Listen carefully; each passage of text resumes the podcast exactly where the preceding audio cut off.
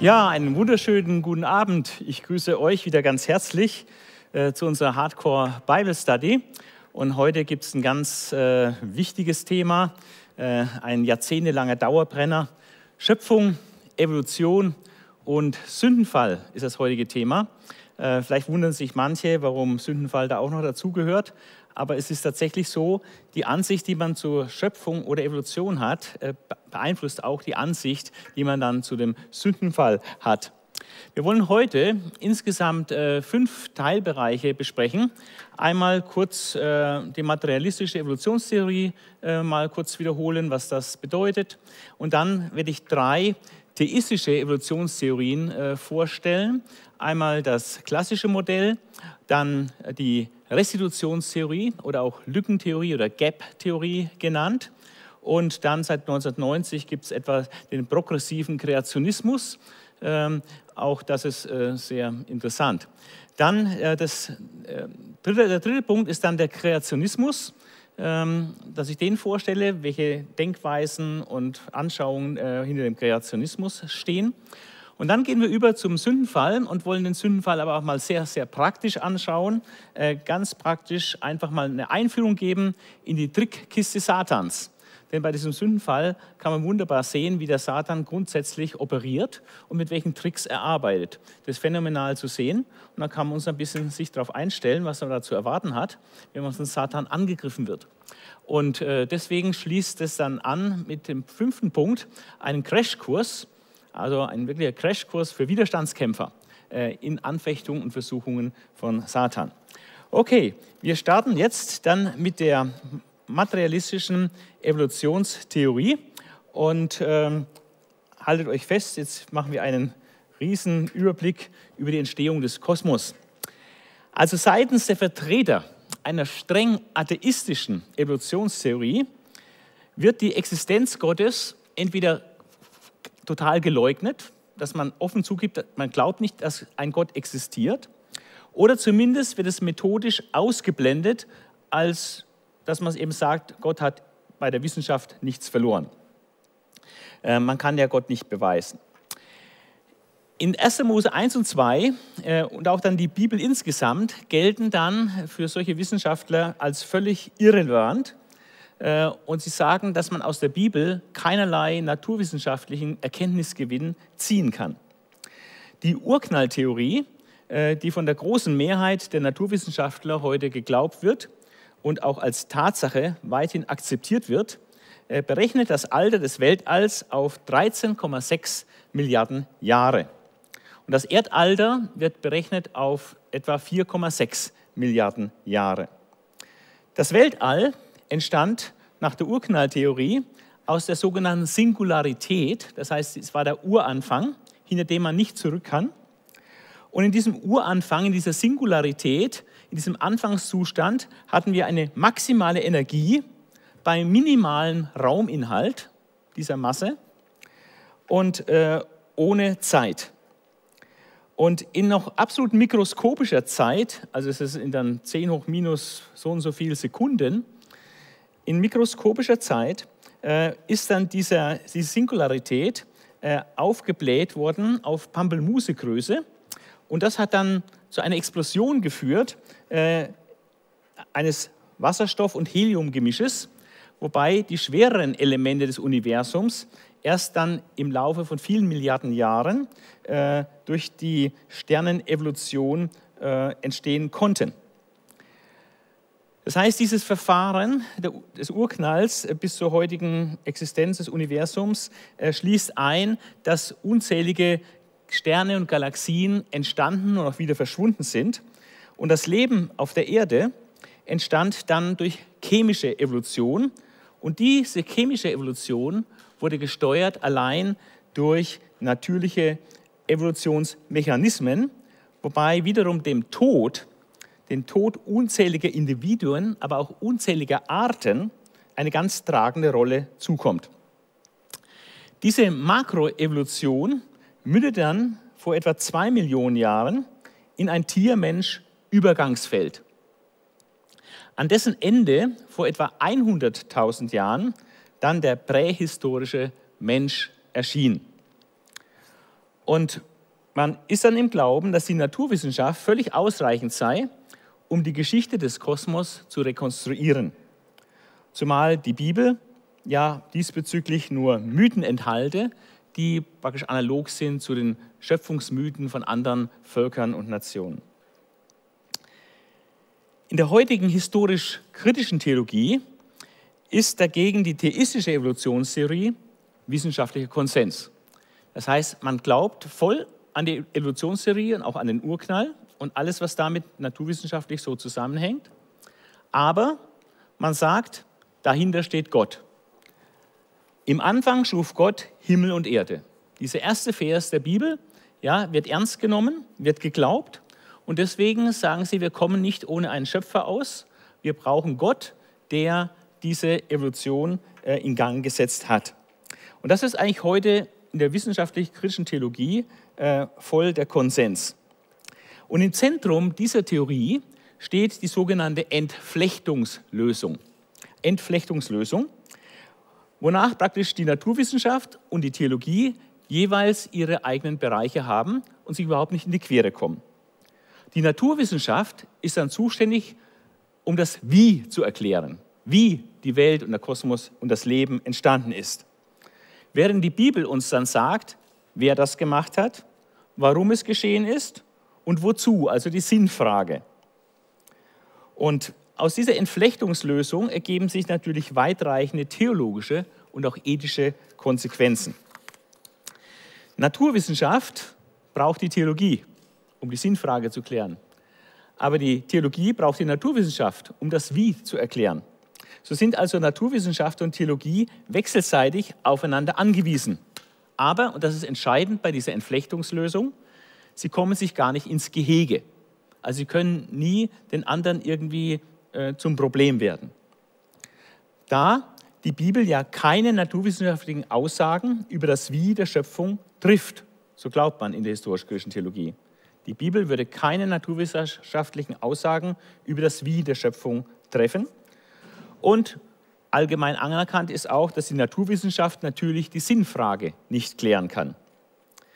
De facto heißt das, dass die moderne historische griechische Theologie eine totale Preisgabe der historischen und naturwissenschaftlichen Relevanz von 1. Mose 1 und 2 äh, hat, sodass jeglicher Versuch, den Bibeltext mit der Naturwissenschaft zu versöhnen, äh, methodisch völlig unnötig ist und auch nicht gemacht wird. Für das Verständnis des Wie der Schöpfung wird stattdessen zu 100 Prozent auf die Erkenntnisse der modernen Naturwissenschaft zurückgegriffen. 1. Mose 1 und 2 enthalten lediglich religiöse Tradition, also jüdische Überlieferung, jüdische religiöse Tradition, aber das hat mit der Realität, wie der Kosmos und die, und die Erde und der, das Leben hier wirklich entstanden ist, überhaupt nichts zu tun. Also lediglich religiöse Tradition ohne Realitätsbezug, aber, und das ist interessant, doch mit sehr großer theologischer Bedeutung. Also man sagt, der Bibeltext hat hohe theologische Bedeutung, aber keinen Bezug zur Realität.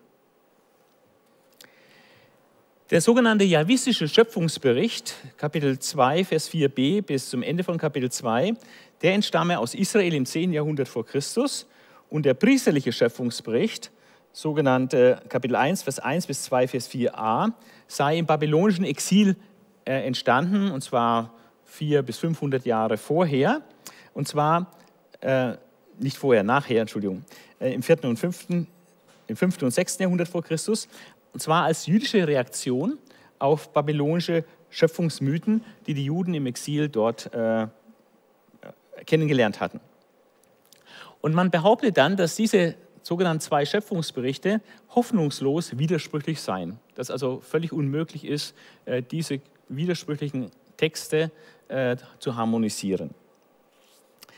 Und sie sind nicht nur hoffnungslos widersprüchlich, sondern dürfen auf keinen Fall buchstäblich verstanden werden. Das wäre also das, größte Fehler, den man machen könnte, diese Texte buchstäblich zu verstehen.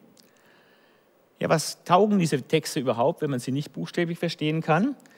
Sie bezeugen je auf ihre Art und Weise die theologische Wahrheit, dass Gott die Welt geschaffen hat. Also im Grunde genommen ist das Einzige, was übrig bleibt von Kapitel 1 und 2, ist die Aussage, dass Gott die Welt geschaffen hat. Alles andere wird uminterpretiert oder als nicht historisch und glaubwürdig äh, eingestuft. Das biblische Zeugnis über Reihenfolge und Details der Schöpfung, dass Adam und Eva ein erstes Menschenpaar ist und dass tatsächlich zu einem historischen Zeitpunkt die Sünde in die Welt eingebrochen ist und als Folge des Sündenfalls dann der Tod in die ganze Schöpfung eingebrochen ist, äh, das wird alles uminterpretiert. Und die naturwissenschaftlichen Probleme der Evolutionstheorie, die es in großer Zahl durchaus gibt, die werden völlig ignoriert. Und äh, gleichzeitig zu beobachten, dass dann seitens der historisch-kritischen Theologie mit geradezu religiösem Eifer diejenigen bekämpft werden, die am traditionellen Bibelverständnis und am althergebrachten buchstäblichen Schöpfungsglauben festhalten. Wer sich da informieren möchte, den verweise ich auf einen EKD-Text. Weltentstehung, Evolutionstheorie und Schöpfungsglaube in der Schule. Eine Orientierungshilfe des Rates der Evangelischen Kirche in Deutschland von 2008. Auf diesen 22 Seiten äh, ist praktisch das schlimmste Verbrechen, was man machen kann, wäre Kreationist zu sein. Das kommt hier raus bei, diesen, äh, bei diesem Paper. Gegenüber einer streng materialistischen, atheistischen Evolutionstheorie, die ja völlig ohne Gott auskommt, weisen theistische Evolutionsmodelle, egal ob jetzt die klassische Variante oder die Lückentheorie oder dann der progressive Kreationismus, ähm, all diese äh, theistischen Evolutionsmodelle haben typischerweise folgende signifikanten Unterschiede zur rein materiellen, materialistischen Evolutionstheorie. Der erste Unterschied ist, dass man sagt, Gott habe den Urknall, die Sternenevolution und die Entstehung des Lebens absichtsvoll in Gang gesetzt. Also Gott ist der Urheber der, des Urknalls und der Evolution. Er hat praktisch das sich so ausgedacht und das in Gang gesetzt, wie ein Uhrmacher, und dadurch läuft das dann ab. Die Mehrheit glaubt auch, dass Gott dann gar nicht mehr eingreifen musste, sondern dass äh, mit dem Auslösen des Urknalls das dann alles so abläuft bis, zum, bis zur heutigen Zeit, praktisch notwendig so abläuft. Ähm, eine qualifizierte Minderheit, überwiegend katholischer Theologen, sieht bei der Erschaffung des ersten Menschenpaares aber einen besonderen Eingriff Gottes. Die sagen also, der, der Übergang von einem Tier zu einem Menschen mit Bewusstsein und Geist ist so krass, äh, dass hier Gott extra eingegriffen haben muss. Das kann nicht rein evolutionistisch erklärt werden. Aber das ist eine Minderheit, eine, eine klar äh, sichtbare Minderheit, aber eben nicht die Mehrheit. Allerdings, das Eingreifen Gottes äh, bei der Erschaffung des Menschen wird dann nicht so gedacht, wie es in 1. Mose 2 steht. Also dagegen verwahrt man sich wieder, dass man das so wörtlich nehmen könnte aber grundsätzlich, dass Gott bei der Erschaffung des Menschen besonders eingegriffen hat, äh, davon geht eine Minderheit theistischer Evolutionisten aus. Und der dritte entscheidende Punkt ist, dass der Eintritt des Todes nach dem Sündenfall zwar nicht historisch zu verstehen sei, aber er bezeuge die geistlich und theologisch wichtige Wahrheit, dass ein Mensch ohne Gott geistlich tot ist. Das ist so die, die klassische Variante, die äh, von der großen, großen Mehrheit äh, der historisch-christlichen Theologen so geteilt wird. Und neben dieser klassischen Variante einer theistischen Evolutionslehre äh, gibt es dann zwei bedeutsame Varianten. Die ältere davon ist die sogenannte Restitutionstheorie, auch Lücken- oder Gap-Theorie genannt. Und die andere ist seit 1990 etwa entstanden ähm, der sogenannte progressive Kreationismus. Und da gibt es zwei Autoren, die offensichtlich ziemlich ähnliche Ideen hatten, aber unabhängig voneinander gearbeitet haben. Einmal ist es Hugh Ross, der ist Christ, Astrophysiker, aber auch Christ und theologisch gut, durchaus sehr geschult. Und das andere ist ein Jude, auch ein Astrophysiker, Gerald Schröder, der sich dann in der jüdischen Theologie sehr stark eingearbeitet hat. Es ist sehr interessant, äh, wie also ein Christ und auch ein Jude, ein überzeugter Jude, ähm, hier zu ähnlichen Schlussfolgerungen kommen, äh, aber von anderen äh, gewissen Begründungen her. Zunächst die Restitutionstheorie oder Gap-Theorie, Lückentheorie. Die wird in Deutschland nur sehr gering vertreten, ist nicht so sehr bekannt, ähm, eher im angelsächsischen Raum. Und äh, in Deutschland gibt es einige so biblizistische, theistische Evolutionisten, die das vertreten. Armin Held wäre so jemand, äh, gibt es ein Berührer Studienheft, wo es mal in den 80er Jahren äh, gut erklärt wird. Äh, diese Restitutionstheorie äh, oder Lückentheorie hat vier Besonderheiten. Und das ist das Entscheidende jetzt, diese vier Besonderheiten bei dieser äh, Variante einer theistischen Evolutionstheorie. Die erste Besonderheit ist, dass Vertreter dieser Restitutionstheorie eine erstaunliche Übereinstimmung entdecken zwischen den Ergebnissen der Naturwissenschaft, also wie äh, die Entstehung des Lebens und auch äh, eben die Sternevolution, wie sich das entwickelt hat, und wie Sie sagen, einer korrekten, aber es ist eine nicht traditionelle oder eine neuartige Interpretation der ersten beiden Kapitel äh, des ersten Buches Mose. Also Sie sagen, die naturwissenschaftlichen Erkenntnisse, Blick auf Urknalltheorie, stimmen eigentlich sehr stark mit dem Bibeltext überein, wenn man den Bibeltext richtig versteht. Aber das richtig verstehen bedeutet dann, es ganz anders verstehen, als es in den Jahrhunderten zuvor in der Christenheit verstanden wurde. Die zweite Besonderheit ist, dass sie sagen, Genesis 1, also 1. Mose Kapitel 1, beschreibt Zeugungsfolgen der Himmel und der Erde. Also es sind nicht 24-Stunden-Tage, sondern es sind lange Tage, genauer gesagt äh, lange, lange, lange Zeitabschnitte, in denen dann bestimmte äh, Fortschritte äh, in der Entwicklung des Lebens erzielt werden. Also Zeugungsfolgen der Himmel und der Erde, lange Tage. Kapitel 2 ist kein Schöpfungsbericht, sondern geistliches Handeln Gottes am siebten Tag nach der Schöpfung. Also es geht nicht, es geht um geistliches Handeln Gottes an dem Menschen. Die Pointe ihrer Exegese, und davon hat diese Theorie auch ihren Namen, die Pointe ihrer Exegese ist die Annahme einer zeitlichen Lücke und da gibt es dann zwei Anschauungen. Die einen setzen die Lücke zwischen Kapitel 1, Vers 1 und Vers 2. Andere sagen, die Lücke ist zwischen Vers 2 und Vers 3. Aber entscheidend ist, dass hier eine zeitliche Lücke sich auftut. Und in diese Lücke wird der ursprüngliche Fall Satans hineingesetzt.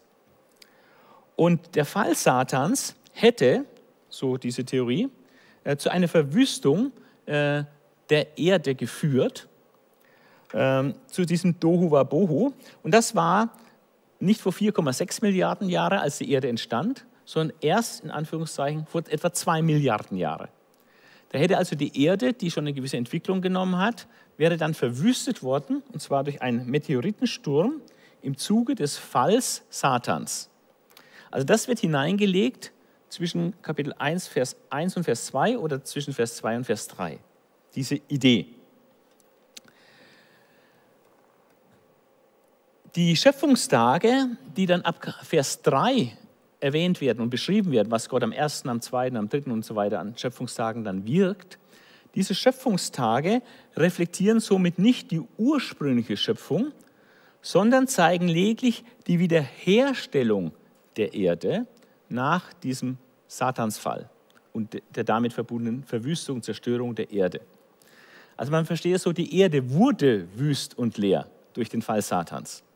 Und die Sechs-Tage-Werk ist dann die Wiederherstellung der Erde, deswegen auch Wiederherstellung, Restitution, Wiederherstellung der Erde durch Gott nach diesem Fall Satans.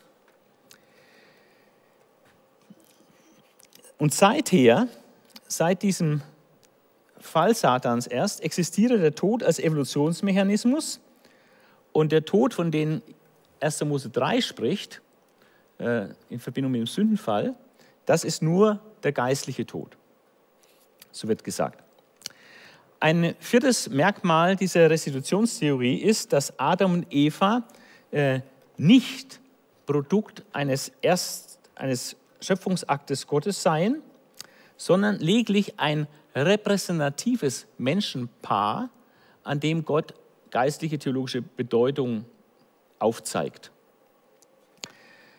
Also ein repräsentatives Menschenpaar, das erst lange nach dem Auftreten des in einer Viel Vielheit geschaffenen Menschen lebte. Also auch hier Tier-Mensch-Übergangsfeld, äh, viele Menschen und dann äh, ist Adam und Eva modellhaft ein repräsentatives Menschenpaar. Das ist diese Restitutionstheorie, die ist nicht so sehr weit verbreitet und angenommen und das aus guten Gründen, denn hier hat man sehr viel in den Text hineingelegt, was so gar nicht aus, aus dem Text heraus gelesen werden kann. Es steht einfach nicht da, die Erde wurde wüst und leer, sondern die Erde war wüst und leer. Und auch diese ganze Theorie über den Satansfall wird nirgendwo sonst an der Bibel, in der Bibel irgendwie so dargestellt, dass man das hier einbauen könnte. Aber das ist also von daher sehr spekulativ ähm, und von daher zu Recht äh, wird als, das als eine nicht seriöse äh, Auslegung verstanden. Ich komme zur dritten äh, theistischen Evolutionstheorie, und zwar dem sogenannten progressiven Kreationismus. Hugh Ross in Amerika und Gerald Schröder vertreten unabhängig voneinander seit etwa den 90er Jahren des letzten Jahrhunderts eben diesen progressiven Kreationismus. Und das ist eine Mischung aus theistischer Evolution und Kreationismus. Also manche Gedanken stehen dem Kreationismus sehr nahe, aber im Großen und Ganzen vertreten sie voll die evolutionistische Sichtweise, aber natürlich eine theistische evolutionistische Sichtweise.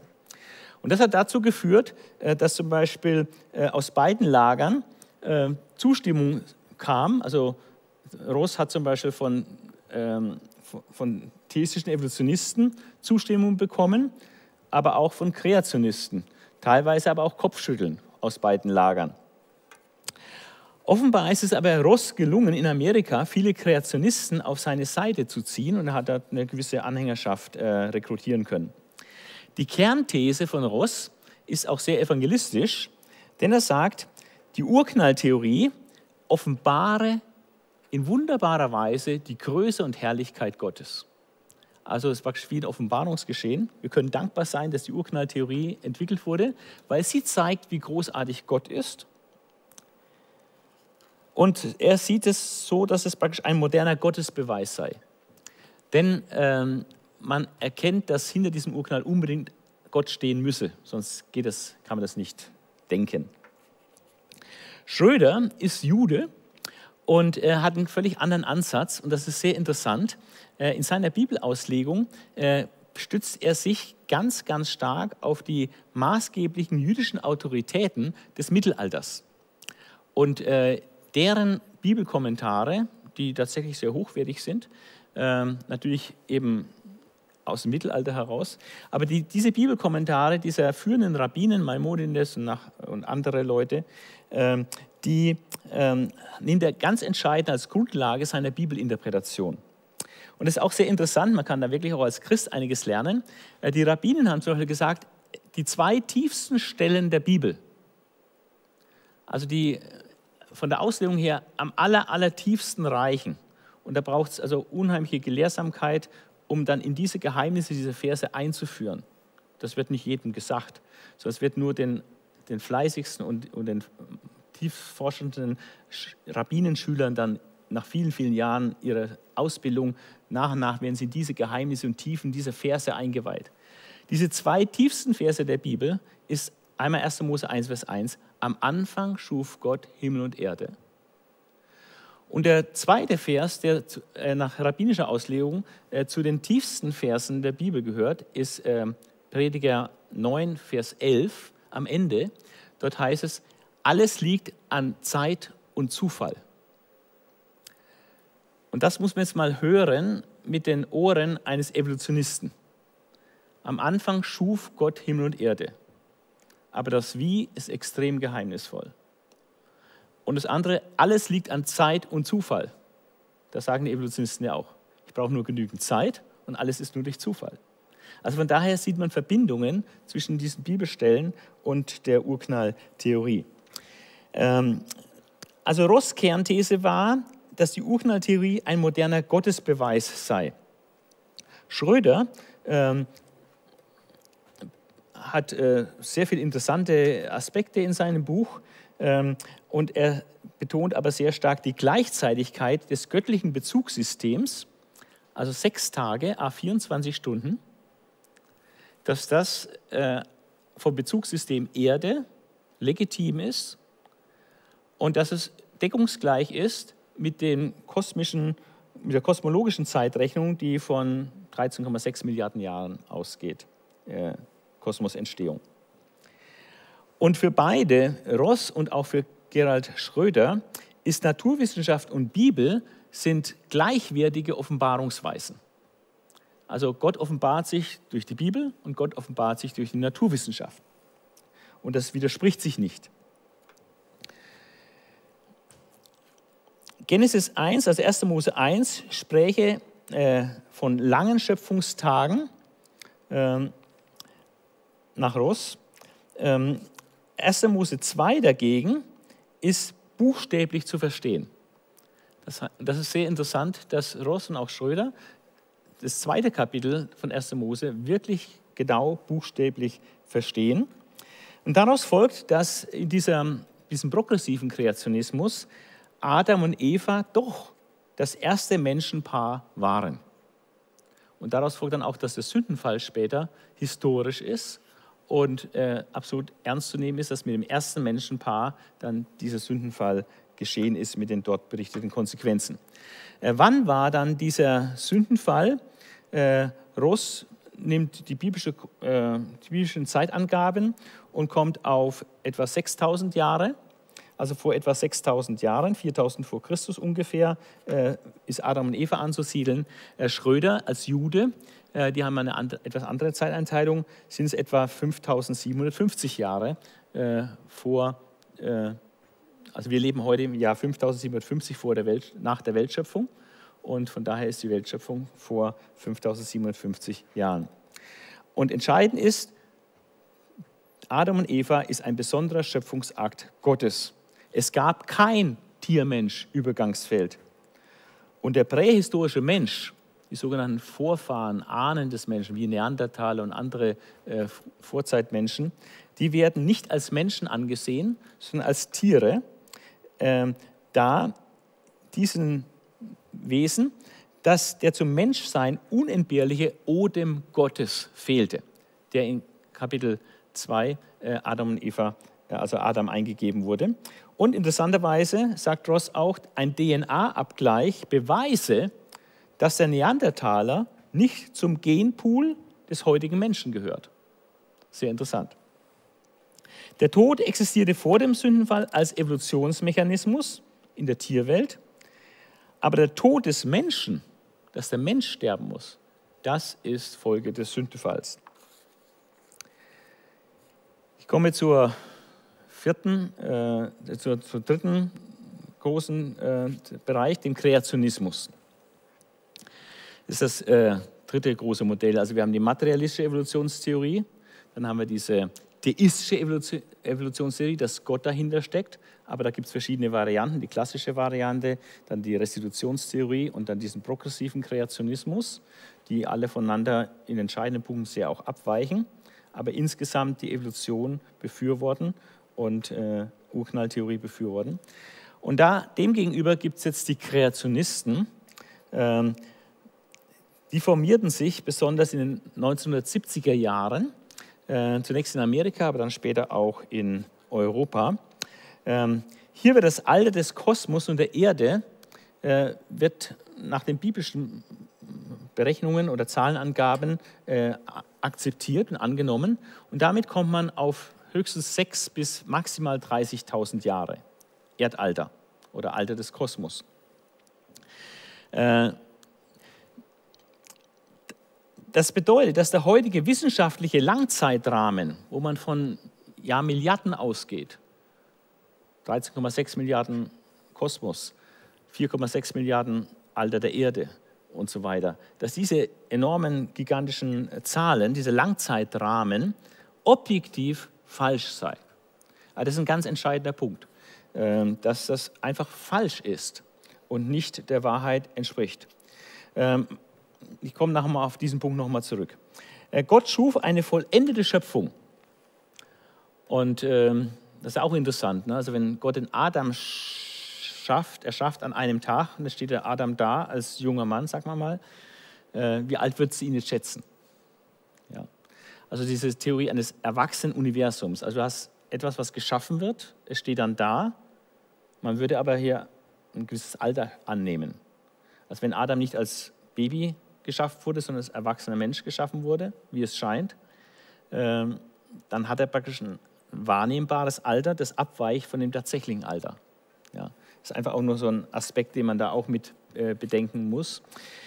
Also ähm, Gott schuf eine vollendete Schöpfung, wie es in 1. Mose 1 steht. Die Schöpfungsmethode, wie Gott geschaffen hat, war das Wort. Nach Werner Gitt, der sich sehr intensiv mit diesen Fragen beschäftigt hat, er ist auch Naturwissenschaftler, aber auch äh, überzeugter Christ und Evangelist, er ist viel unterwegs mit Vorträgen und auch Büchern. Gitt, nach Gitt erfolgte die Schöpfung spontan aus dem Nichts, allein aufgrund des Willens Gottes, und zwar mittels Wort, Weisheit und Kraft. Die Schöpfung erfolgte planvoll, also nicht zufällig planlos, sondern planvoll, zielorientiert nicht zufällig ziellos, wie es in der Evolutionstheorie der Fall ist, dass es ja nicht zielgerichtet ist und alles zufällig ist. Aber die Schöpfung ist zielorientiert, sie ist sinngebend und wurde vollkommen ausgeführt, und zwar ohne Evolutionsmechanismen, allein aufgrund der Allmacht Gottes. Und eine der Kernthesen von Gitt ist zum Beispiel zu sagen, am Anfang war nicht der Wasserstoff, wie es bei der Urknalltheorie ja, diese äh, am Anfang explodiert ein Helium-Wasserstoff-Gemisch. Ja? Am Anfang war der Wasserstoff, äh, gab es dann auch Bücher mit dem Titel. Und Gitz sagt, nein, am Anfang war nicht der Wasserstoff, am Anfang war die Information. Am Anfang war die Information. Äh, ohne Information kann überhaupt nichts gebaut werden. Es braucht immer erst Information, einen Plan, dann kann noch irgendwas äh, gebaut werden. Die Existenz Gottes bzw. seine ewige Kraft und Gottheit wird seit Erschaffung der Welt an den Schöpfungswerken durch Nachdenken, durch Nus, durch unseren Verstand, durch Nachdenken wahrgenommen. Das ist ganz klare Lehraussage von Paulus im Römerbrief, Kapitel 1, Vers 19 und 20. Also, dass man durch die Schöpfung, durch die Schöpfungswerke tatsächlich etwas von Gott erkennen kann. Und zwar denke ich, zwei entscheidende Dinge kann jeder Mensch aufgrund der Schöpfung von Gott erkennen. Einmal, dass es einen Gott geben muss dass irgendwie einen Urheber und Schöpfer dieser Dinge, dieser Schöpfung, dieser Werke geben muss. Das ist die erste Erkenntnis. Ähm, also die Existenz Gottes kann daraus abgeleitet werden, dass einen Gott geben muss. Und das Zweite, was abgeleitet werden kann, dass dieser Gott, der das gemacht hat, auf jeden Fall in einer anderen Liga spielt als wir. Und äh, das heißt, ähm, dass der muss eine völlig andere Intelligenz haben, völlig andere Kraft und ja, auch außerhalb der Zeit stehen und so weiter. Also das muss eine völlig andere, viel, viel, viel höheres Wesen sein, als wir Menschen das sind. Und deswegen ist auch so, dass die atheistischen Evolutionstheorien äh, sich weltweit überhaupt nicht durchsetzen. Also wenn man die Mehrheit der Weltbevölkerung fragen würde, dann würde die Mehrheit sagen, natürlich gibt es, gibt es einen Gott oder, oder Götter, die das alles geschaffen haben. Ja. Also da ist die atheistische Evolutionstheorie äh, nicht Marktführer äh, auf diesem Markt äh, der Meinungen. Und das hat auch etwas damit zu tun, dass eben der, der Mensch, und zwar eigentlich jeder Mensch, der ein bisschen nachdenkt, äh, wenn er konfrontiert wird mit den Werken der Schöpfung, mit dieser wunderbaren Tierwelt, mit, den, mit dem Sternenzelt und so weiter, mit dem Sternenhimmel, also äh, kommt eigentlich zur Schlussfolgerung, da muss es einen Schöpfer geben, der das gemacht hat. Und der spielt in einer anderen Liga. Seine ewige Kraft und Gottheit wird er sehen in den Schöpfungswerken. Äh, aber eine andere wichtige Bibelstelle ist auch noch klar, Hebräer 11, Vers 3, dass Gott die Welt durch sein Wort erschuf, kann dagegen nur im Glauben erfasst werden. Also man kann es den Leuten nicht beweisen, dass sie das annehmen. Das ist immer auch eine Glaubenssache. Ja? Also man, man, man glaubt, durch den Glauben erkennen wir, heißt es in Hebräer 11, ja, dass die, alles was gemacht ist, durch, durch das Nichtseiende geworden ist, also dass, dass Gott es gemacht hat ähm, und dass es einfach Gottes Schöpfungswerk ist, aber das ist eine Glaubenserkenntnis. Ähm, Evolutionstheorie ist auch ein Glaube. Ich, ich muss dann dieser Theorie glauben. Das kann ich auch nicht beweisen und, und, und nach, nachvollziehen im Labor oder so. Das ist auch ein Glaube. Und äh, der Schöpfungsglaube ist auch ein Glaube. Das kann man nur durch Glauben erfassen. Der Mensch entstand äh, nach der Überzeugung äh, des Kreationismus äh, natürlich in einen ganz besonderen Schöpfungsakt Gottes, und zwar so, wie es in 1. Mose 1 und 2 steht. Das heißt, der Mensch ist als eben, im Ebenbild Gottes geschaffen oder zum Ebenbild Gottes geschaffen. Äh, das schließt äußere Ähnlichkeit mit ein, aber auch Ähnlichkeit in den Eigenschaften, Wesenseigenschaften. Und von daher ist der Mensch auch gemeinschaftsfähig mit Gott und kann Gott repräsentieren. Und äh, der Mensch ist auch bestimmt äh, zur Herrschaft über der Schöpfung. Das heißt, er soll sie vernünftig verwalten. Und er ist Repräsentant Gottes hier auf Erden und solche Dinge, die stehen alles in 1. Mose 1 und 2. Und das wird alles, ist alles ernst zu nehmen. Und zwar die Schöpfung des Menschen etwa vor sechs bis etwa 10.000 Jahre äh, wird von den Kreationisten ausgegangen. Warum geht man weiter zurück als die 6000 Jahre, die wir durch die biblischen Zeitangaben rekonstruieren können? Vor allem durch die Genealogien, diese Geschlechtsregister. Es hat damit zu tun, dass die Geschlechtsregister offensichtlich äh, keine äh, wasserdichten Chronologien sind. Also zeugte kann auch übersetzt werden mit war Vorfahre von. Und das, äh, von daher muss der, der dann genannt wird, nicht unbedingt der leibliche Sohn sein, es kann auch der Enkel oder Urenkel sein. Und von daher gibt es gewisse Spielräume. Stellen zum Beispiel fest, dass im Geschlechtsregister in 1. Mose der Kainan fehlt. Der Septuaginta, der griechischen Übersetzung des Alten Testaments, ist Kainan zwar genannt, aber nicht im hebräischen Text. Und, und, von daher wüsste man von Kainan nichts. Aber im Neuen Testament, in dem Geschlechtsregister bei Lukas, der auch bis Adam zurückgeht, taucht dieser Kainan auf. Ja? Und das zeigt, äh, dass die Geschlechtsregister äh, nicht ganz strenge Chronologien sind. Auch bei dem Geschlechtsregister in Matthäus 1, äh, Geschlechtsregister von Jesus, da haben wir dreimal 14 Glieder und da sind auch definitiv Lücken vorhanden. Also manche Leute sind ausgelassen worden, die wir ganz klar wissen, als Könige im Alten Testament zum Beispiel, sind die bekannt, sind aber da ausgelassen weil das wahrscheinlich einfach die Absicht war von Matthäus, äh, diesen Stammbaum Jesu in drei mal 14 Glieder äh, zu teilen. Kann man sich besser merken. Sieben die Zahl der göttliche, göttliche Zahl der Vollkommenheit, 14 ist 2 mal 7 und dann 3 mal 2 mal 7. Also das sind solche Aspekte, spielen da auch eine Rolle bei den Geschlechtsregistern. Aber man kann das nicht äh, unendlich dehnen. Also Menschen nach kreationistischer Vorstellung gibt es etwa sechs, maximal seit 10.000 Jahren. Die Naturwissenschaft hat begrenzte Aussagemöglichkeiten. Die Bibel als Offenbarung Gottes hat immer Priorität und ermöglicht eine korrekte Deutung beobachteter Phänomene. Natürlich kann unsere Bibelinterpretation fehlgehen. Das ist klar, dass wir die Bibel falsch interpretieren können. Aber die Bibel selbst macht, wenn sie Aussagen macht, nur wahre Aussagen und sie deutet Phänomene auch korrekt. 1. Mose 1 spricht von 24-Stunden-Tagen. Äh, das glauben die meisten Evolutionisten. Es gibt auch äh, Kreationisten. Also die Kreationisten gehen meistens auf 24-Stunden-Tage. Es gibt auch manche, die auf lange Tage gehen. Äh, das Thema 24-Stunden-Tage, ja, nein, lange Tage, ist in der Kirche, Kirchengeschichte immer auch umstritten gewesen. Auch in der alten Kirche schon gab es Auffassungen, die die Schöpfungstage als lange Zeiträume nahmen. Äh, Gibt es ja diesen Vers in dem, im Psalm, äh, wo es heißt, Psalm 90, Vers 4, ähm, ein Tag ist wie tausend Jahre und tausend Jahre wie ein Tag.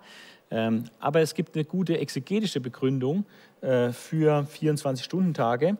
Und Git hat da 12 bis 14 Gründe angeführt und auch bibeltreue Exegeten, äh, wenn man das gründlich untersucht, äh, spricht viel mehr dass der Text wirklich von 24-Stunden-Tage ausgeht als äh, von langen Tagen. Aber das ist etwas, wo gewisser Spielraum ist. Ähm, auf jeden Fall Genesis 2, die Erschaffung von Adam und Eva, ähm, ist buchstäblich zu verstehen und auch mit 1. Mose 1 harmonisierbar. Also es stimmt einfach nicht, dass es hoffnungslos widersprüchlich sei. Äh, manche Widersprüche sind einfach nur konstruiert oder eben, wenn man das kritisch und nicht mit wohlwollend sieht, äh, findet man dann die Lösung nicht. Aber wenn man die Texte beide ernst nimmt, sagt, es beides Gottes Wort, dann kann man Lösungen finden für die sogenannten Widersprüche. Das hat äh, Reinhold, äh, Reinhard Juncker in seinem Buch Leben durch Sterben, Schöpfung, Heilsgeschichte und Evolution, das ist eine Doktorarbeit, äh, extrem gutes und wichtiges Buch zum Thema. Ähm, er hat es in, auf mehreren Seiten ausgeführt, äh, wie Kapitel 1 und 2 äh, wunderbar harmonisiert werden können und nicht widersprüchlich äh, interpretiert werden müssen. Der körperliche und geistliche Tod sind Folge des Sündenfalls. Also nicht nur der geistliche Tod des Menschen, sondern auch überhaupt, dass der Tod in die Schöpfung hineinkommt, ist Folge des Sündenfalls. Und das ist eigentlich eines der entscheidenden Punkte für den Kreationismus. Äh, wie ist der Tod zu verstehen? Wenn man alle Texte des, der Bibel, Altes und Neues Testament, sich anschaut, was sie über den Tod sagen, dann stellt man fest, dass die Bibel sehr deutlich lehrt, dass der Tod Folge des Sündenfalls ist, der physische Tod auch, und dass auch der Tod als Bestandteil der, der Schöpfung, dass die Schöpfung der Vergänglichkeit unterworfen wird, dass das Folge des Sündenfalls ist. Und das äh, schneidet praktisch der Evolutionstheorie eigentlich äh, die Wurzel ab. Äh, hier ist Römer 5, äh, Vers 12 bis 21 sehr wichtig und Römer 8, Vers 19 bis 21 sehr wichtig, die also aufzeigen, dass die Gefallenheit der Schöpfung Folge des historischen Sündenfalls war. Die Evolutionstheorie ist aber auch aus naturwissenschaftlichen Gründen unmöglich. Also hier ist eine Frontlinie der Kreationisten, äh, dass sie Argumente sammeln, äh, warum aus naturwissenschaftlichen Gründen die Evolutionstheorie abzulehnen ist. Ähm, da gibt es ähm, sehr viel Literatur dazu. Ich nenne mal nur einige Punkte, dass man mal gehört hat, welche Argumente da äh, vorgenommen werden. Man kann mit statistischen Überlegungen kommen, zum Beispiel, dass zufällig eine identische komplexe DNA-Moleküle entstanden seien, und zwar einmal bei Pflanzen, bei Tieren und bei Menschen, wenn die unabhängig voneinander sind. Äh, das ist völlig statistisch eigentlich ausgeschlossen. Dann der zweite thermodynamische Hauptsatz spricht gegen Höherentwicklung, weil der zweite thermodynamische Hauptsatz sagt, dass die Unordnung beständig zunimmt, also Degeneration äh, und also Verschlechterung, nicht äh, Verbesserung äh, eintritt als, ganz, als Naturgesetz. Dann äh, ein ganz großer Stolperstein für Evolutionstheorie ist die Existenz nicht reduzierbarer komplexer Einheiten. Es gibt in der Schöpfung äh, kleinste Einheiten, zum Beispiel ein Einzeller, der ist so kompliziert, ähm, dass es also unmöglich äh, von jetzt auf dann entstanden sein kann. Aber ein Einzeller funktioniert nur, wenn er komplett ist. Da kann man nicht viel üben ja, oder erstmal sich hinentwickeln. Also entweder funktioniert das Ganze, da muss aber alles funktionieren, was zum Einzeller gehört, oder es gibt keinen Einzeller. Ja. Oder auch das menschliche Auge ist auch so etwas, was unglaublich komplex ist. Und ähm, das kann sich nicht langsam entwickeln, sondern das, das ist so kompliziert. Es ist äh, von der Optik viel komplizierter als alles, was die Menschen optisch bisher geleistet haben. Ähm, es ist eigentlich unfassbar. Also man muss da mal hineinschauen in die Komplexität der Schöpfung und wie wahnsinnig kompliziert äh, die Dinge sind und viel, viel tiefer und besser, als was der Mensch in seiner ganzen Technik bisher machen kann. Also die komplizierteste chemische Fabrik ist nicht im entferntesten vergleichbar mit dem, was in einem Einzeller vorgeht. Ja. Und das ist so kompliziert und kann aber nur als so eine nicht mehr reduzierbare Einheit existieren. Wie soll sowas entstehen, zufällig? Das ist eigentlich völlig ausgeschlossen. Ähm, dann die Notwendigkeit, dass vor jeder Konstruktion natürlich Information da sein muss. Also ohne Information gibt es keine Konstruktion. Auch der Fossilbefund spricht nicht für, sondern gegen Evolution. Und es gibt etliche lebende Fossilien, also die man eben ganz ewig alt, Milliarden Jahre alt einstuft, die aber heute noch rumschwimmen äh, in bestimmten äh, Gewässern. Einen guten Überblick über die Argumente aus den verschiedenen Wissenschaftsdisziplinen äh, bietet zum Beispiel das Buch von John F. Ashton, Die Akte Genesis, warum es 50 Wissenschaftler vorziehen, an die Schöpfung in sechs Tagen zu glauben. Ziemlich interessantes Buch. Äh, da wurde einer herausgefordert, der war in der Versammlung und da hat der Sprecher gesagt, äh, es gibt da keinen einzigen vernünftigen Menschen, der einen Doktortitel hat, der heute noch an Schöpfung glaubt. Schöpfung in 24 Stunden, in sechs Tagen a 24 Stunden. Und das hat ihn einfach nicht mehr losgelassen, diesen Christen, der das zugehört hat. Und dann hat er sich auf die Suche gemacht und hat dann äh, Professoren und Doktoren angeschrieben, äh, weltweit, und hat sie um Beiträge gebeten, warum sie als Doktor der Chemie oder der Physik, der Mathematik, der, der Biologie der, und so weiter, der Astrophysik und so weiter, warum sie an eine Schöpfung an 24-Stunden-Tage glauben. Sechs 24-Stunden-Tage. Und da sind verschiedene Beiträge zusammengekommen. Sehr lesenswert. Also ähm, es ist nicht so, dass man seinen Verstand abgeben muss, wenn man äh, Kapitel 1 in 1. Mose wörtlich nimmt. Das ist nicht so.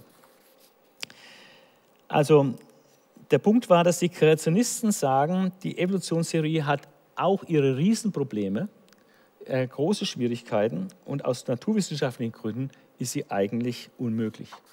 Es gibt auch Zeugnisse von überzeugten oder von äh, Evolutionstheoretikern, äh, die sagen, sie haben auch Bauchschmerzen mit der Evolutionstheorie, mit Urknall, aber die einzige Alternative wäre, an einen Schöpfergott zu glauben. Und das ist unmöglich.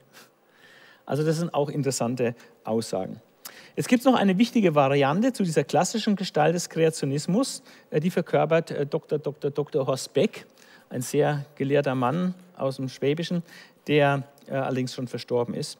Er verweist auf australische und auch auf russische Forscher, äh, die, das ist sehr kompliziert, ich kann das jetzt nicht erklären, aber er verweist auf diese Forscher, die sagen, diese kosmologische Zeit, mit diesen Milliarden Jahren, wie der Kosmos erscheint, muss ich nicht widersprechen mit einem Kurzzeitrahmen, wie die Bibel ihn sagt, in 24-Stunden-Tagen. Ja, ähm, eine ausführliche wissenschaftliche Begründung für diese Gleichsetzung zwischen naturwissenschaftlichen Langzeitrahmen und biblischen Kurzzeitrahmen liefert der Astrophysiker und Theologe Gerald Schröder, den ich schon erwähnt habe, in seinem Buch Schöpfung und Urknall, die Übereinstimmung der modernen Naturwissenschaft mit der Bibel.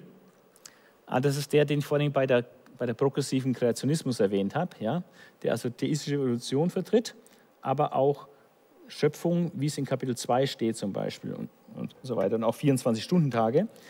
Und ähm, er hat äh, geschrieben, laut Einsteins allgemeinen Relativitätsgesetz ist in einem expandierenden Universum, das sich also weiter expandiert, die Zeit relativ und vom Standpunkt des Beobachters und seiner Geschwindigkeit abhängig. Ist ja inzwischen auch ein bisschen bekannt.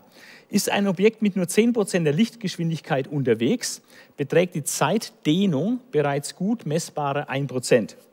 Und diese potenziert sich jedoch, je näher sie der Lichtgeschwindigkeit kommt. Das tatsächliche Alter des Kosmos von 13,6 Milliarden Jahren kann, so Schröder, daher von einem anderen Beobachtungsstandort im Weltall durchaus als ein Zeitraum von nur sechs Tagen a 24 Stunden wahrgenommen werden. Äh, das äh, hinterlegt er auch dann mit Psalm 90, Vers 4. Äh, tausend Jahre sind vor dir wie ein Tag und ein Tag wie tausend Jahre. Auf jeden Fall, so Schröder, muss nach der Entdeckung der Relativitätsgesetze durch Einstein der biblische Kurzzeitrahmen nicht mehr einfach so ad acta gelegt werden, sondern man kann das integrieren in, äh, in eine evolutionistische Theorie. Aber die Kreationisten lehnen das normalerweise ab. Aber Beck, er ist Kreationist. Ähm, er meint, man kann doch äh, naturwissenschaftlichen Langzeitrahmen und biblischen Kurzzeitrahmen äh, beides gleichzeitig sehen. So, jetzt möchte ich noch eingehen auf, die, auf den Sündenfall und äh, brauche die nächste Folie und möchte eine kleine Einführung geben in die Trickkiste Satans. Ich lese dazu 1. Mose 3, 1 bis 6. Die Schlange war listiger als all die Tiere, die Jahwe Gott gemacht hatte. Sie fragte die Frau, hat Gott wirklich gesagt, dass ihr von keinem Baum im Garten essen dürft? Natürlich essen wir von den Früchten, entgegnete die Frau. Nur von den Früchten des Baumes in der Mitte des Gartens hat Gott gesagt, davon dürft ihr nicht essen, sie nicht einmal berühren, sonst müsst ihr sterben. Sterben, widersprach die Schlange, sterben werdet ihr nicht. Aber Gott weiß genau, dass euch die Augen aufgehen, wenn ihr davon esst. Ihr werdet wissen, was gut und böse ist und werdet sein wie Gott. Als die Frau nun sah, wie gut von dem Baum zu essen wäre, was für eine Augenweide er war und wie viel Einsicht er versprach, dann nahm sie eine Frucht und aß. Sie gab auch ihrem Mann davon, der neben ihr stand, auch er aß. Ja, das ist der Sündenfall. Und äh, man kann hier in dieser Geschichte wirklich wunderbar sehen, wie Satan arbeitet. Also äh, das Erste ist, tarne deinen Angriff. Das war wunderbar getarnt. Worin besteht hier die Tarnung? Das ist ganz einfach. Satan will ja was bewirken. Er will ja die Eva zu einer Handlung verführen. Aber er sagt nicht, iss doch von der Frucht oder so, also macht Werbung, dass er jetzt das Gebot übertritt, sondern er stellt eine Frage. Hat Gott wirklich gesagt? Er stellt eine Frage. Wenn du gefragt wirst, das schmeichelt dir sehr, weil der Fragende tut ja so, dass du in dem Bereich kompetenter bist. Also es schmeichelt den Frager. Und der, der gefragt wird, ähm, die Eva merkt hier gar nicht, dass es ja gar nicht um die An ihre Antwort auf diese Frage geht, sondern dass sie ja nur manipuliert werden soll in eine bestimmte Richtung, um dann etwas zu tun, was sie von Gott her nicht tun darf. Also ist diese Frage also ein, ein wunderbarer Trick. Ähm, es kommt so ganz harmlos daher. Ja, man denkt jetzt nicht, dass man überrumpelt wird. Man wird gefragt, man wird aufgewertet und der andere stellt sich als unwissend. Und das ist ein echt teuflischer Trick. Ja, der Angriff ist getarnt, getarnt in eine Frage, in etwas völlig Unverfängliches. Das Zweite, was wir sehen können, äh, mit welchen Tricks Satan arbeitet, ist, dass er den Hebel an der richtigen Stelle ansetzt. Also wenn du die Möglichkeit hast, jetzt als, als Teufel äh, den Adam zu verführen oder die Eva zu verführen, äh, hätte ich also auch die Eva gewählt. Nicht, weil ich die Frauen jetzt für das schwächere Geschlecht halte oder so, sondern der Adam hatte die Information Gottes aus erster Hand. Gott hatte mit Adam gesprochen im Blick auf den Baum. Gott hatte zu Adam gesagt, wenn du davon isst, wirst du gewisslich sterben. Die Eva wusste das alles nur secondhand. Also an wen wendet sich Satan? Nicht an Adam. Er wendet sich an die Person, die die Information nicht direkt von Gott hat, sondern secondhand hat. Also von da war das der richtige Ansatz. Äh, Adam wäre vielleicht etwas äh, widerständiger gewesen hier an der Stelle. Vielleicht. Also er geht, versucht das schwächste Glied der Kette, er greift die Person an, die nur Secondhand-Information hat. Und im Blick auf Gott ähm, sagt er nicht, ach Gott gibt es gar nicht. Also er leugnet nicht die Existenz Gottes, sondern der Angriffspunkt im Blick auf Gott ist, sollte Gott gesagt haben, also das Wort Gottes. Und das ist bis zum heutigen Tag genauso geblieben. Ja? Immer die Frage, hat Gott wirklich gesagt? Stimmt das, was da in der Bibel steht? Kann man das wirklich so sehen, was Gott hier gesagt hat? Also der Angriff ist immer gegen das Wort Gottes. Und das ist äh, die Hebelwirkung. Der Hebel wird beim beim schwächeren Glied angesetzt, also in dem Fall bei der Frau, die nur Secondhand-Information hat. Und bei Gott wird der Hebel immer am Wort Gottes angesetzt, was Gott sagt.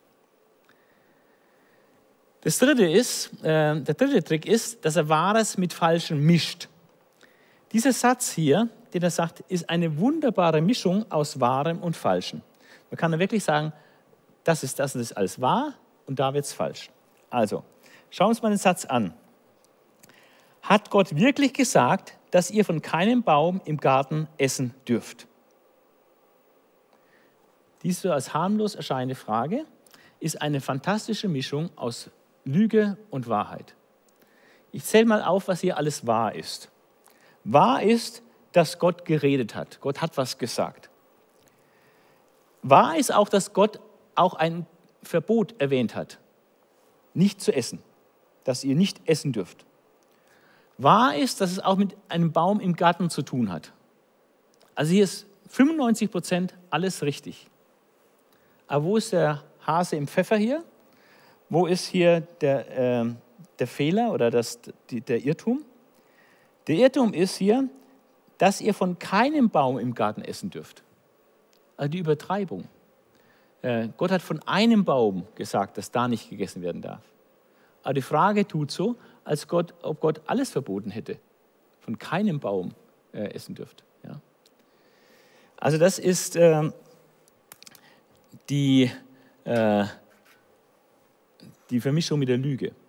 Also es, 95 Prozent dieses Satzes sind richtig, aber diese Suggerierung, dass Gott alles verboten hätte, ist völlig daneben, völlig, ist, ist falsch. Und diese Vermischung, äh, im Grunde genommen hätte Eva hier gleich äh, einhaken müssen, stopp, stopp, stimmt da gar nicht. Der vierte Trick Satans ist, dass er die falsche Betonung setzt. Äh, Gott hat in Wahrheit gesagt, äh, ihr dürft von allen Bäumen des Gartens essen. Und ein Baum war verboten. Äh, und auch vom Baum des Lebens, der in der Mitte des Gartens steht, im Zentrum ist, der ewiges Leben gibt, von dem hätten sie essen dürfen. Und wenn man jetzt ein geistliches Gespräch geführt hätte, hätte man unbedingt über diese große Erlaubnis sprechen dürfen. Mensch Gott, er hat euch all dieses, diese Freiheit gegeben und so viel erlaubt, so viel gestattet. Und dann dieser Baum des Lebens in der Mitte. Habt ihr davon gegessen? Ja, das wäre äh, ein gutes geistliches Gespräch gewesen. Ja, da wäre das Richtige betont worden. Die große Erlaubnis wäre betont worden und äh, der Baum des Lebens wäre betont worden. Aber nein, Satan spricht von dem Verbot. Das, was eigentlich klein war, ein einziges Verbot. Das hebt er vor und macht es ganz groß. Und tut so suggerieren, als Gott, ob Gott alles verboten hätte. Ja. Also die Betonung ist hier bewusst falsch gesetzt. Und ähm, da sind wir auch als Deutsche, denke ich, ganz besonders gefährdet. Also die Deutschen finden ja immer das Haar in der Suppe. Ja, also wenn du da äh, 95 Prozent alles richtig gemacht hast und dann kommen die 5 Prozent oder 3 Prozent, 2 Prozent auf den Tisch, wo, äh, wo was falsch ist oder was fehlerhaft ist. Oder wo man sich dann unterscheidet. Jemand hat 95 Prozent, 98 Prozent, alles, was er gesagt hat, war richtig. Und was wird angemerkt? Die 1 Prozent, was nicht, nicht gut war. Ja. Aber das sollte man auch, äh, wir sollten mehr loben und weniger kritisieren ja, und, und das Richtige betonen, mehr positiv betonen und nicht auf das Negative so abfahren. Ähm, der fünfte Trick ist, nachdem diese Vorbereitung stattgefunden hat, durch Tarnung, richtiger Ansatz und äh, ja, auch falsche Betonung und so weiter, ähm, wird jetzt dem Wort Gottes ganz krass und glatt widersprochen. Also im Grunde genommen ist die Eva jetzt ein bisschen weich gekocht, äh, hat es gar nicht so geschnallt, was da alles jetzt eigentlich abläuft. Und plötzlich, äh, nachdem sie geantwortet hat, sagt, äh, sagt sie ja noch in Vers 2 am Ende, 3 am Ende, äh, sonst müsst ihr sterben. Und dann sagt die Schlange, 4, Vers 4, sterben, widersprach die Schlange, sterben werdet ihr nicht. Also am Anfang sollte Gott gesagt haben, und jetzt geht es aber über ein glatter, hundertprozentiger Widerspruch gegen das, was Gott gesagt hat. Gott sagt, ihr werdet gewisslich sterben. Und äh, die Schlange sagt, sterben werdet ihr nicht. Also glatter Widerspruch gegen das Wort Gottes. Und das ist praktisch eine weitere Eskalationsstufe, äh, wie Satan arbeitet. Er will schließlich dahin, dass dem Wort Gottes dann glatt hundertprozentig widersprochen wird. Dahinter steckt, und das ist vielleicht das Teuflischste an der ganzen Sache hier, neben dass dem Wort Gottes einfach widersprochen wird und Gott damit als Lügner dargestellt wird. Aber es wird ein falsches Bild von Gott entworfen. Das ist das, Teuflische und da ist der Satan ein Spezialist dafür, falsche Bilder von Gott zu entwerfen. Was ist ja alles falsch, was er von Gott entwirft? Einmal, äh, er entwirft von Gott, dass Gott der, der große Verbieter ist. Alles ist verboten. Ne? Von keinem Baum dürft ihr essen. Gott verbietet euch etwas. Ja? Äh, dann entwirft er und sagt, das, was Gott sagt, das stimmt gar nicht. Er sagt, ihr werdet sterben. Aber ich sage euch, ihr werdet nicht sterben. Also Gott lügt. Äh, das stimmt nicht, was Gott sagt. Auch so ein falsches Gottesbild. Und weiter hinten kommt noch, er sagt in Vers 5, sagt er, ihr werdet nicht sterben, aber Gott weiß genau, dass euch die Augen aufgehen, wenn ihr davon esst. Ihr werdet wissen, was gut und böse ist und werdet sein wie Gott. Also Gott weiß, das und das wird geschehen. Ähm, und das gönnt euch Gott nicht. Gott will nicht, dass ihr es gut habt, dass ihr mächtig seid, dass ihr euch die, dass euch die Augen geöffnet werden. Also Gott gönnt euch etwas nicht, was für euch eigentlich gut wäre. Und das ist äh, das Teuflische hier, äh, dass, dass das Gottesbild völlig verdreht wird. Also Gott, der, der alles verbietet, Gott, der das nicht stimmt, was er sagt, und Gott, der dir nicht, der gar nicht dein Bestes will, sondern der dich irgendwie klein halten will, der dir irgendwas nicht gönnt, äh, der dir irgendwas nicht gibt, was du eigentlich bräuchtest. Und da gehen die Menschen gerne auf den Leim. Und deswegen ist das eines der zentralen Dinge, äh, wo man auch mit Christen drüber sprechen muss. Äh, ist dein Bild von Gott biblisch? Oder hast du da auch gewisse Verdrehungen drin? Gott als der Polizist oder Gott als der, mein Wunscherfüller, der nur da ist, meine Wünsche zu erfüllen. Also da gibt es so Verdrehungen, äh, wo durchaus biblisch richtige Aspekte dabei sind, aber dann überzogen wird und verdreht wird und dann wird es falsch. Also da müssen wir sehr Acht geben, äh, dass wir uns kein falsches Gottesbild äh, unterjubeln lassen. Und ein siebtes Element noch, das Ziel wird vertauscht. Das Ziel des Menschen war von Gott her, eigentlich im Ebenbild Gottes zu sein und ewiges Leben zu haben, ewig mit Gott Gemeinschaft zu haben. Gottes Ziel war eigentlich, dass der Mensch mit der Sünde nichts zu tun hat und dass der Mensch mit Gott wunderbare äh, Gemeinschaft hat. Aber jetzt wird hier ein Ziel äh, suggeriert, äh, was von Gott gar nicht vorgesehen war, sondern hier wird als Ziel formuliert, ihr werdet sein wie Gott. Das ist das große Ziel, zu sein wie Gott. Und das erinnert sehr an äh, Jesaja 14 bzw. Hesekiel 28, äh, wo dieser Cherub beschrieben wird, der sagt, ich will mich äh, auf den Berge Gottes setzen und mich gleich machen dem Allerhöchsten. Also viele sehen darin ja eine äh, bildhafte Darstellung des Falls von Satan. Ähm, könnte es so sein, ähm, dass also auch der Fall Satans damit zu tun hat, dass Satan sich überhoben hat und sein wollte wie Gott. Das hat zu seinem Fall geführt. Und jetzt tut er dieses falsche Ziel, was bei ihm schon nicht funktioniert hat, versucht jetzt den Menschen zu suggerieren, äh, du Mensch, dein Ziel muss sein, Gott gleich zu sein, zu sein wie Gott. Ja. Also das ist diese teuflische Trickkiste Satans, ähm, was er da alles auspackt. Er tarnt den Angriff, ja, er weiß genau, an welcher Stelle er ansetzen muss. Er vermischt Wahres mit Falschem, er setzt die falschen Betonungen. Ja. Und er entwirft ein falsches Gottesbild, er widerspricht dem Wort Gottes und er setzt völlig falsche Ziele. Äh, das ist wichtig, dass du dich schauen, weil im Prinzip sind diese Masche, ist das auch heute noch die Masche Satans. Äh, wenn du versucht wirst und wenn er Bewegungen, auch Gemeinden zerstören will, äh, dann wird mit solchen Methoden gearbeitet. Deswegen zum Schluss noch, äh, sind gleich durch heute, ein Schnellkurs, ein Crashkurs für Widerstandskämpfer. Äh, auch da habe ich sieben Tipps, sieben Tipps, äh, wie man widerstehen kann. Das erste ist, stelle dich auf die Seite Gottes oder stelle dich entschieden auf die Seite Gottes.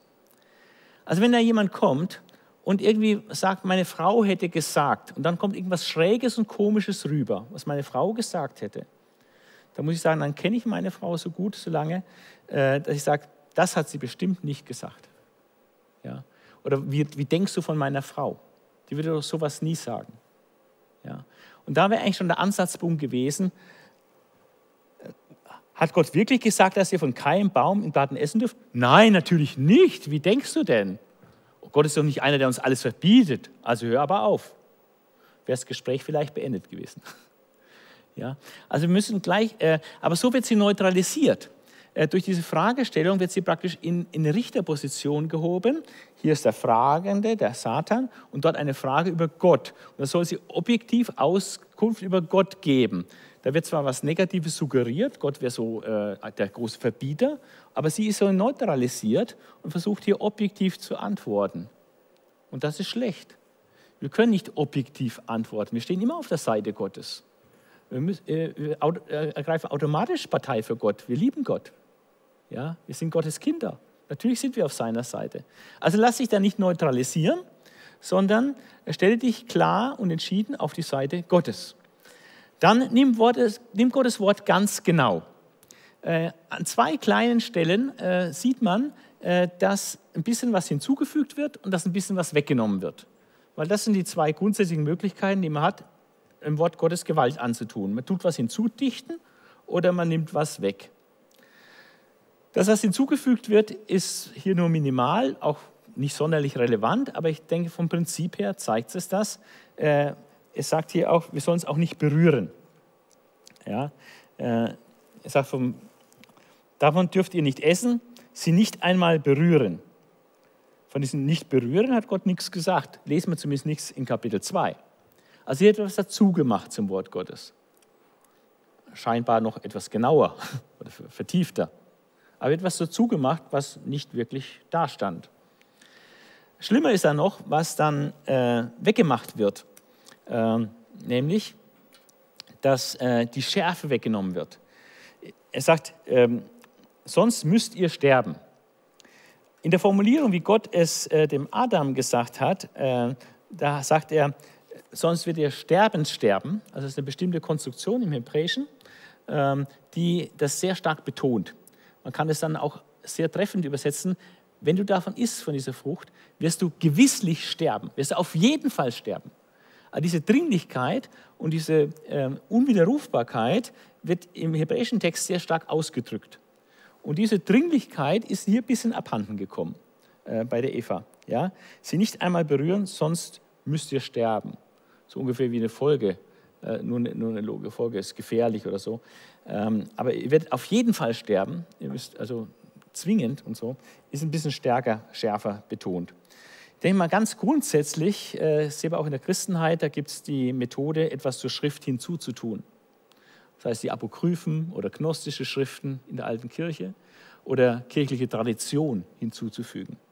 Aber das Prinzip, zur Schrift etwas hinzuzufügen, ist immer die Versuchung. Und äh, hier sind auch ganze Kirchen oder einzelne Menschen dieser Versuchung erlegen.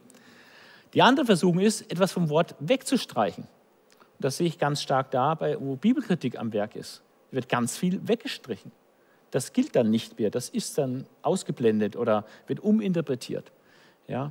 Also das sind so die zwei Todsünden, dass ich was zum Wort Gottes hinzufüge oder dass ich vom Wort Gottes etwas wegnehme. Also hüte dich davor, äh, was hinzuzufügen oder was wegzunehmen. Äh, oder positiv formuliert, äh, be, also äh, du dich ganz exakt an das Wort Gottes halten. Dann betone stets das Richtige. Also nicht sich über das Verbot zu stark auslassen, sondern über die Erlaubnis sich Gedanken machen. Also das, das Positive betonen.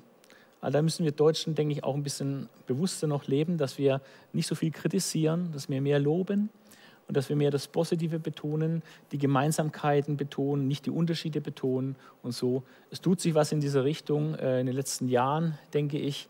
Ähm, aber da ist immer noch ein Übungsfeld, dass wir das, das Richtige betonen sollen dann widerspreche der Leugnung des Wortes Gottes. Also spätestens in dem Moment, wo dem Wort Gottes einfach platt widersprochen wird oder glatt widersprochen wird. Spätestens da müssen wir aufwachen und sagen, stopp.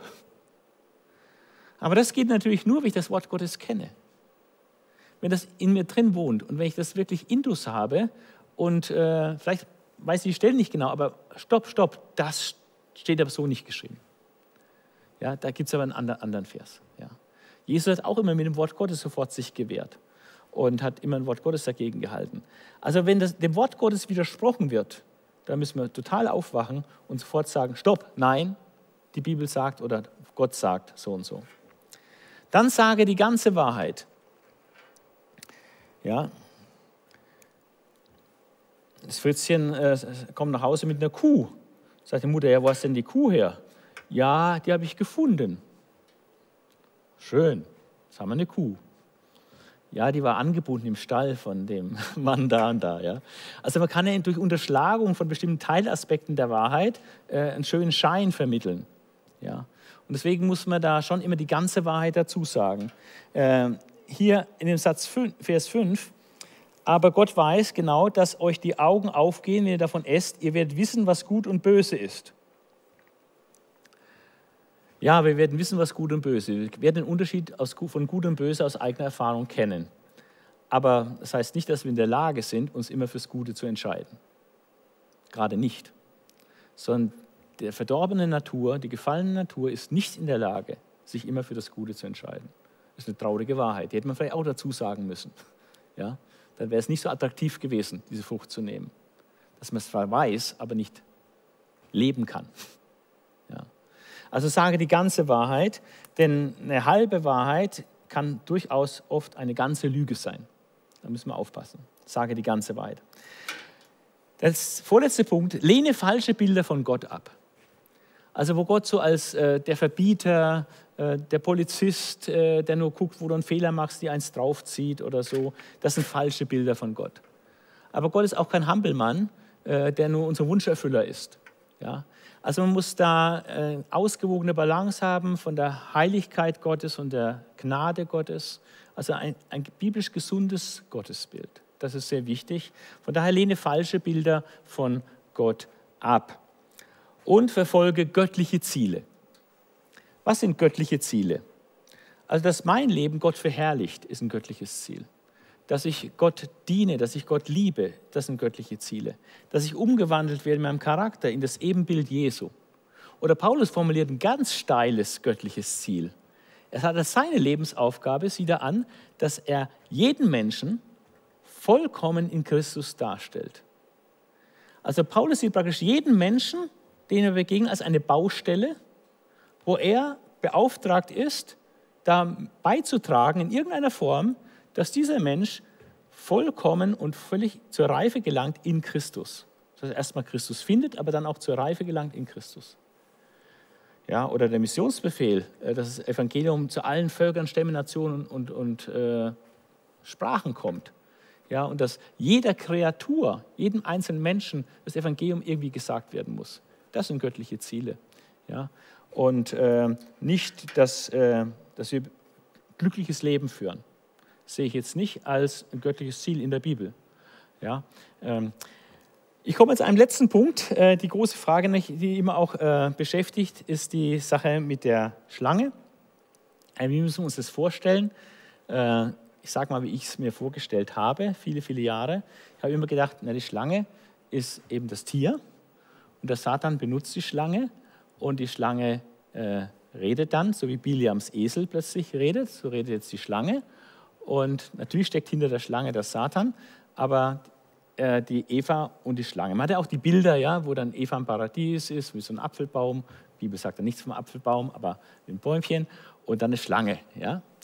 Ähm, man kann tatsächlich, und man kann das so durchspielen, wie das dann mit Reptil ist, aber es hat seine Grenzen.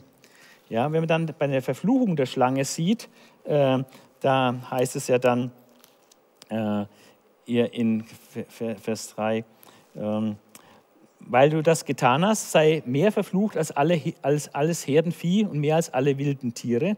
Kriech auf den Bauch und friss den Staub dein Leben lang. Okay, dann kommt man dann zur Vorstellung, naja, ist in der Schlange dann die, die, Füße, die sie vorher hatte, ausgefallen, dass sie dann ab dem Zeitpunkt, dann nach dem, dem Sündenfall, auf den Bauch kriechen musste.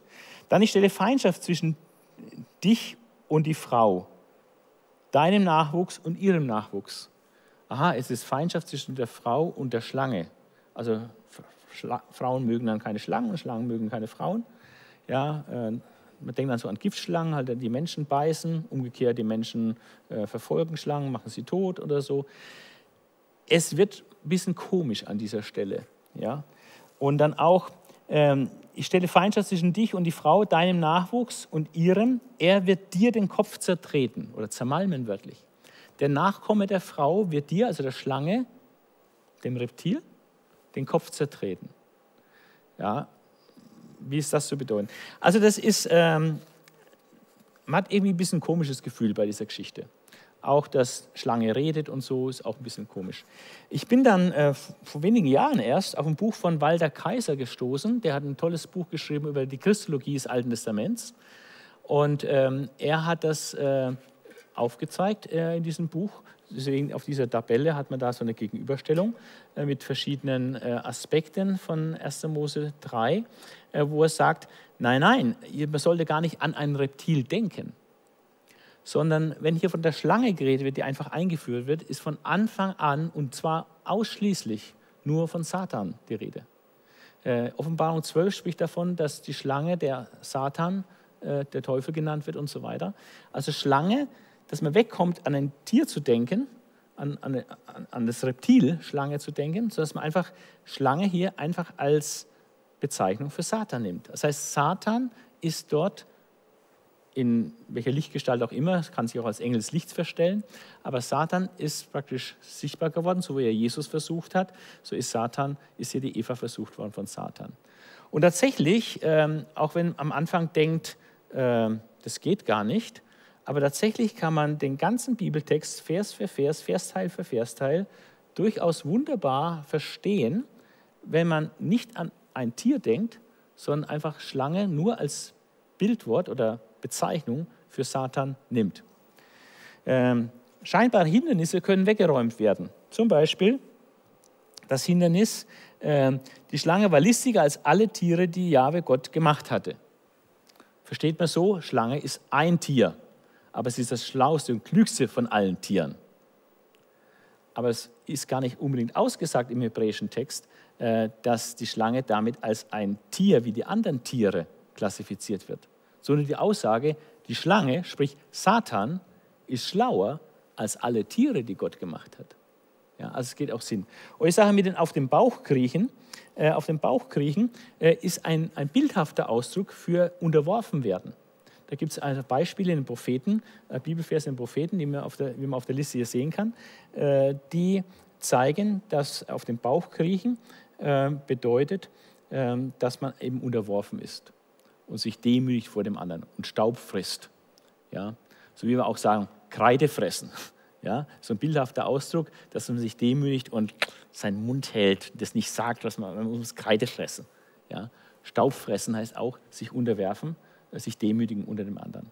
Also ähm, ich will es einfach nur mal als Anregung mitgeben. Mir persönlich ist das jetzt äh, nicht wichtig, jemanden da zu überzeugen, aber ich wollte es einfach mal aufzeigen als eine Möglichkeit, äh, dass man nicht gezwungen ist, hier zu meinen, dass hier die Schlange ein Reptil redet, wie das Biliams Esel getan hat, äh, sondern es ist durchaus möglich, hier Schlange äh, konsequent durchgängig im ganzen Text einfach als Bezeichnung von Satan zu nehmen.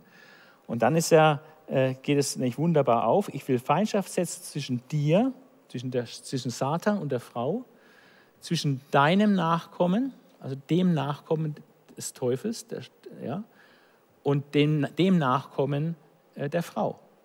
Der Nachkommen der Frau ist Christus. Und der, das Baby von äh, Satan, was Satan am Ende hervorbringt, ist dann der Antichristus. Und es heißt, der Same der Frau, der Nachkomme der Frau, also der Christus, wird der Schlange, also dir, der Schlange, den Kopf zermalmen. Und das ist geschehen am Kreuz von Golgatha. Da hat Jesus Christus durch seinen Tod am Kreuz der Schlange den Garaus gemacht und sie grundsätzlich vernichtet. Ja, und dann wird in gewissen Gerichtsetappen äh, sie dann immer mehr äh, aller Macht enthoben, bis sie am Ende dann in den Feuersee äh, geworfen wird, ja, wo ihr Teil sein wird für immer. Also ähm, finde ich ganz interessant. Ähm, das mal den Text äh, mal mit vielleicht neuen Augen zu lesen, äh, dass Schlange hier überhaupt nichts mit dem Reptil zu tun hat, sondern äh, einfach von vornherein einfach eine Bezeichnung für den Gegenwidersacher Gottes ist, für Satan, der das Ziel hat, den Menschen zu suggerieren, zu sein wie Gott, das wäre das Höchste, was er nicht geschafft hat, was zu seinem Gericht geführt hat. Und das führt auch zum Gericht des Menschen. Der Mensch ist ungehorsam gewesen und es hat ihn ins Verderben gebracht. Und deswegen brauchen wir Jesus, der uns da wieder rausholen kann und retten kann, äh, dass wir nicht dem ewigen Tod verfallen. So, Schöpfung, Evolution, Sündenfall. Ähm, ich hoffe mal, ihr habt ein bisschen was gelernt heute Abend. Äh, ich will dann weitermachen, das nächste Mal mit 1. Mose 6. Äh, hier geht es auch um biblisches Weltbild, hochinteressant.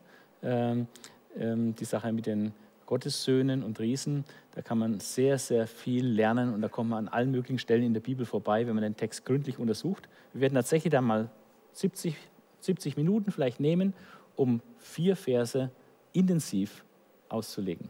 uns schauen. Also wird sehr spannend. Lade ein für nächsten Montag.